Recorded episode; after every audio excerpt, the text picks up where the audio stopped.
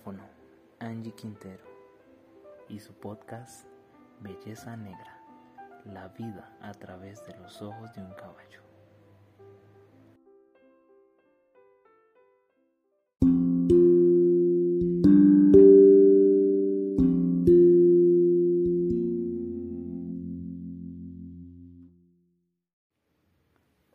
Siempre hemos hablado de las personalidades de los seres humanos, lo que les gusta, lo que les apasiona, todas las cosas que les molesta, lo que les entristece, sus sueños e ilusiones. Normalmente la mayoría de las personas ven la vida como un trabajo, como algo que toca hacer. Por ejemplo, que toca levantarse, toca alistarse, toca comer, toca estudiar, trabajar, conseguir dinero, lograr comprar un vehículo, eh, conseguir un capital y empezar a abonar para una vejez. Todas esas preocupaciones hacen que no nos detengamos y no consideremos el hecho de disfrutar cada ciclo de la vida. Por ejemplo, disfrutar el viento en la cara cada vez que, que podamos correr la libertad que se experimenta cada vez que se extienden los brazos, la dicha de sumergir los pies en el agua, caminar, sentir la arena o las rocas. Esas cosas que nos permiten enriquecernos o enriquecer nuestras vidas. Por ejemplo, los momentos de compartir con nuestras familias, con los amigos, tantas sensaciones que podríamos captar como seres humanos tantas aquellas que nos perdemos por los afanes de la cotidianidad. Ahora me pregunto, ¿qué pasaría si viéramos el mundo a través de los ojos de un caballo? Quizás para alguno pueda sonar algo absurdo. Pensarán que me enloquecí con esa pregunta. Para otros sería una pregunta como cualquier otra, bien formulada o mal formulada por una persona, o para otros tantos tendrán sentido. El tema es, ¿y por qué ver el mundo a través de los ojos de un caballo? Bueno, pues lo digo porque estos ejemplares se distinguen por tener tres tipos de carácter. Unos son de sangre fría, otros de sangre caliente y otros tibios. Por ejemplo, los de sangre fría suelen tener un temperamento tranquilo, son de carácter muy suave, siendo muy difíciles de asustar y muy pacientes. Estos caballos son criados para ser fuertes y robustos. Tienen menos velocidad, no son muy rápidos, pero tienen una gran resistencia y mucha fortaleza. Son bastante fuertes. Esto normalmente distingue a los caballos de sangre fría.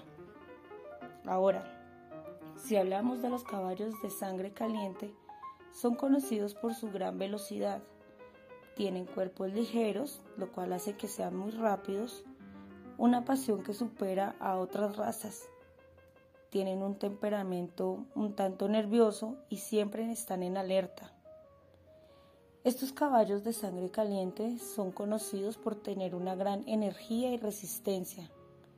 Esto es posible debido a su, constitución ligera debido a que los caballos de sangre caliente son ligeramente musculosos. No se cansan rápidamente como los caballos que sí son muy musculosos. Ahora, los sangre tibia es un intermedio entre los dos, entre los de sangre caliente, sangre fría y por ende tiene cualidades o características de ambos tipos de caballos. Siendo de esta forma, si lo miramos bien, el carácter de un caballo no está muy lejano al de un ser humano, porque si analizamos bien, eh, podríamos compararnos si hacemos una sintaxis de nuestra personalidad con relación a si fuéramos de sangre fría, sangre caliente o tibios, pensaríamos como, bueno, podríamos ser un tanto tranquilos, sensibles o muy pacientes, o tal vez otras personas puedan ser enérgicas, más resistentes, otros difíciles de domar, y aunque bien está, en las manos correctas no es imposible domar a alguien. Y otros que tienen características de los dos tipos, es decir, que son tibios. Y aclaro, no estamos hablando de política. Existen caballos salvajes, aquellos que no están al servicio de nadie, que están en su hábitat natural, que normalmente vienen siendo desiertos, sabanas y praderas, que están rodeados de su familia, aquellos de espíritu libre. Si vemos en la actualidad, hay muy pocos de este tipo.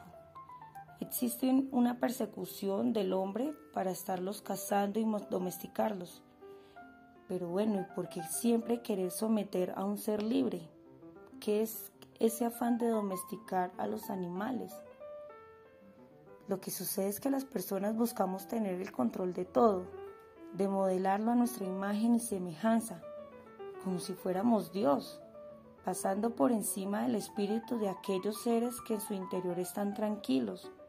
Por esto mismo los caballos, caballos domesticados, aquellos que sirven al agro, al deporte, inclusive a la fisioterapia, están sujetos a lo que el hombre les impone. Bueno, aunque no todo es imposición. Muchas personas llegan a convertirse en aliados a estos equinos. Logran entender el modo en que ellos se comunican, que es a través de las emociones. Esa es la forma de comunicación de los caballos, a través de sus sensaciones y emociones, todo lo que puedan transmitir. Como quien dice, las palabras sobran y las emociones afloran. Los caballos no suelen ser agresivos, pueden demostrar lo imponentes que son y su jerarquía de dominio. Nunca llegan a recurrir a la violencia, es más, optan por retirarse y no por parecer cobardes, sino por evitar un problema.